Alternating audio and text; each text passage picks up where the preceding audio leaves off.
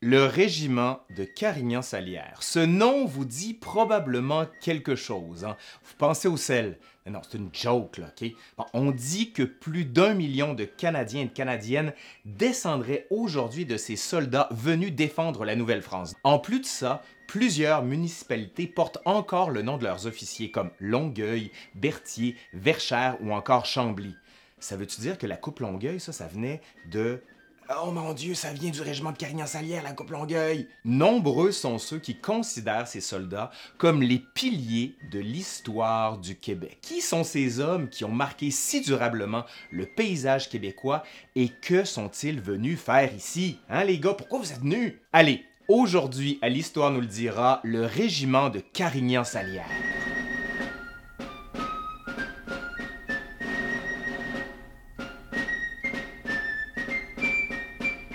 Le 19 juin 1665, les premières compagnies de soldats du régiment de Carignan-Salière débarquent à Québec.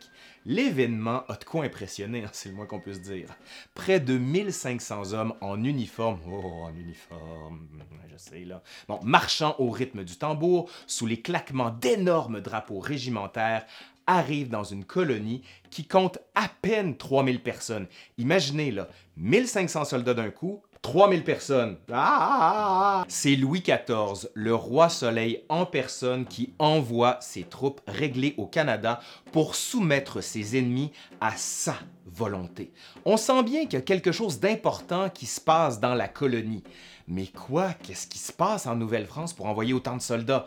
Ben en fait, c'est la guerre. Tout le temps même affaire. hein. Presque tout le temps été la guerre ici. Mais vers 1650, les incursions des Iroquois en Nouvelle-France sont de plus en plus fréquentes et violentes, notamment les Agnés, une des nations iroquoises les plus proches de la colonie française. Ils en ont gros sur le cœur contre les Français qui sont en train de s'accaparer tout le marché de la traite des fourrures avec leurs alliés à eux, les Français, les Hurons. L'objet de toutes les convoitises, ce sont les fourrures de castor, réputées excellentes. Mais au 16e et 17e siècle, le commerce des chapeaux en feutre de castor explose, littéralement. Léger, imperméable, indéchirable, gardant sa couleur au soleil, le feutre de castor devient un objet de luxe très recherché. Dès leur arrivée en Amérique, les Français vont se lancer tête baissée dans ce commerce. C'est drôle parce qu'ils veulent des chapeaux, puis ils sont tête baissée. Non, c'est pas drôle. C'est... Ok, c'est pas drôle. Ils achètent leur fourrure des Hurons, qui s'approvisionnent dans la région des Grands Lacs, la zone où la ressource est la plus abondante. Jusqu'ici, tout va bien. Toutefois, vers 1650, le vent tourne. La population des Hurons se met à chuter dramatiquement, notamment à cause des maladies transmises par les Européens qui déciment leur population, ce qu'on va appeler par la suite le choc microbien. Les Français doivent donc aller chercher la ressource eux-mêmes plus profondément dans le continent. Et ça, ça veut dire être en contact avec d'autres autochtones. Montréal est fondée en 1642 pour servir ses ambitions. Bon, pas juste ça, hein, c'est aussi une enclave d'évangélisation. Mais ça, c'est une autre capsule. Les Iroquois n'apprécient pas du tout la progression des Français le long du Saint-Laurent et décident de harceler la colonie. Un jour de 1652, une patrouille de trois autochtones bondit des buissons et attaque Martine Messier, une habitante de Montréal venue travailler la terre. À peine est-elle sortie de la ville qu'elle est battue à coups de tomahawk. Un des Iroquois veut la scalper, mais Madame Messier évite la mort en empoignant, comme on le dit à l'époque, fermement un endroit dont la pudeur nous défend de nommer. C'est quoi là? On peut dire pénis? On peut pas dire pénis. À chaque fois que je vais dire le mot pénis, il va avoir un bip. Ok, prêt? Pénis, pénis, pénis, pénis, pénis, pénis, pénis, pénis, pénis. Je suis sûr qu'il y en a un qui est passé, non? Pour plusieurs à l'époque, il faut régler ce problème. Non, pas le problème du pénis, là. Suivez un peu, ok? On envoie alors Pierre Boucher, le gouverneur de Trois-Rivières, en 1661, demander de l'aide au jeune Louis XIV. Et le jeune roi ne fera pas dans la demi-mesure pour punir ceux qui s'attaquent au domaine du roi la présence d'un régiment entier de soldats professionnels est du jamais vu en Nouvelle-France à l'époque. Leur éclat net tranche avec les manières rudes de la colonie. Leur uniforme est inspiré de la dernière mode européenne. Par-dessus la culotte et la veste de laine, ils portent un manteau ample qui leur descend jusqu'aux genoux, le juste au corps. Un large chapeau complète l'ensemble. Tout ça, bien sûr, accessible dans les catalogues de l'AB, Sears, Canadian Tire, Dupuis Frères, Morgan, Woolworth, Woolco, Wolfhard, Ashfield, oh, une Le régiment de Carignan-Salière est d'ailleurs un des premiers en Europe à imposer le même habit à tout le régiment. L'équipement est particulièrement moderne aussi.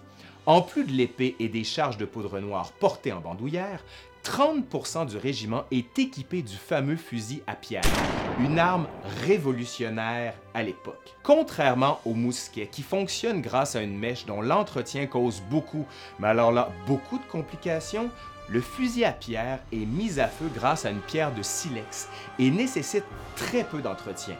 Ces hommes, les hommes du régiment de Carignan-Salière, viennent de très loin. Aussitôt choisi pour cette mission, le régiment va traverser la France à pied pendant trois semaines. Les hommes sont ensuite convoyés dans sept navires qui arriveront à Québec de juin à septembre 1665.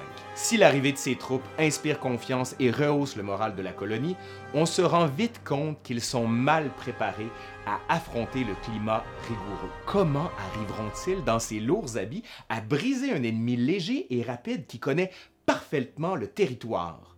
Ces Européens survivront-ils à la rudesse du pays? Les officiers du régiment de Carignan-Salière ne laisseront pas aux habitants le temps de se poser la question très longtemps.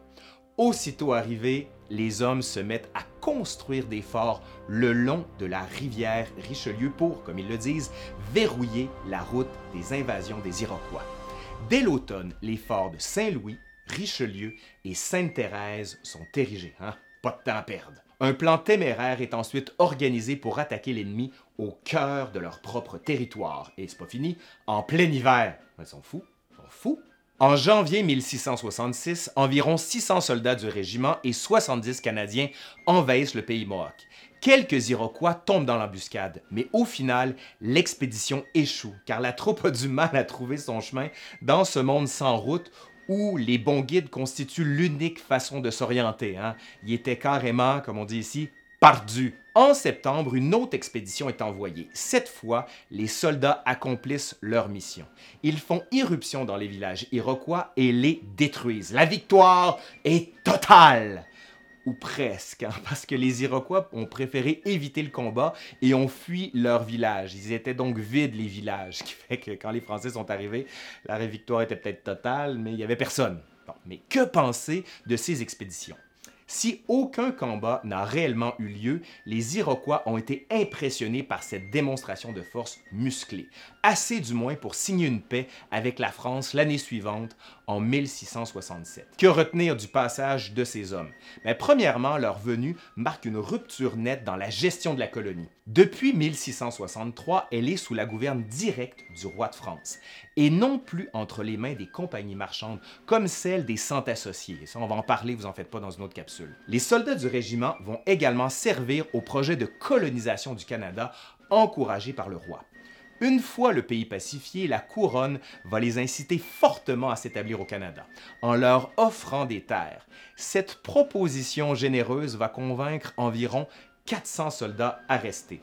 De ce nombre, 283 se marieront et auront une descendance, dont plusieurs avec des filles du roi. Ben oui, parce que toutes et dans toutes. La région où les seigneuries concédées aux officiers du régiment sont les plus concentrées sont à l'embouchure de la rivière Richelieu sur le Saint-Laurent.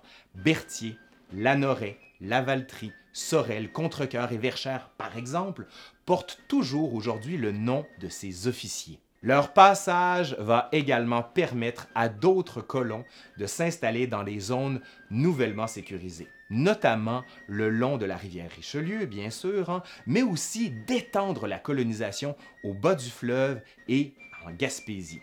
Cette nouvelle paix va également inaugurer une période de prospérité durable en Nouvelle-France. Au final, ce n'est qu'après le passage des soldats du régiment de Carignan-Salière que les Français prennent totalement le contrôle de la vallée laurentienne. Il faudra attendre 1690 pour qu'une nouvelle menace pèse sur la Nouvelle-France.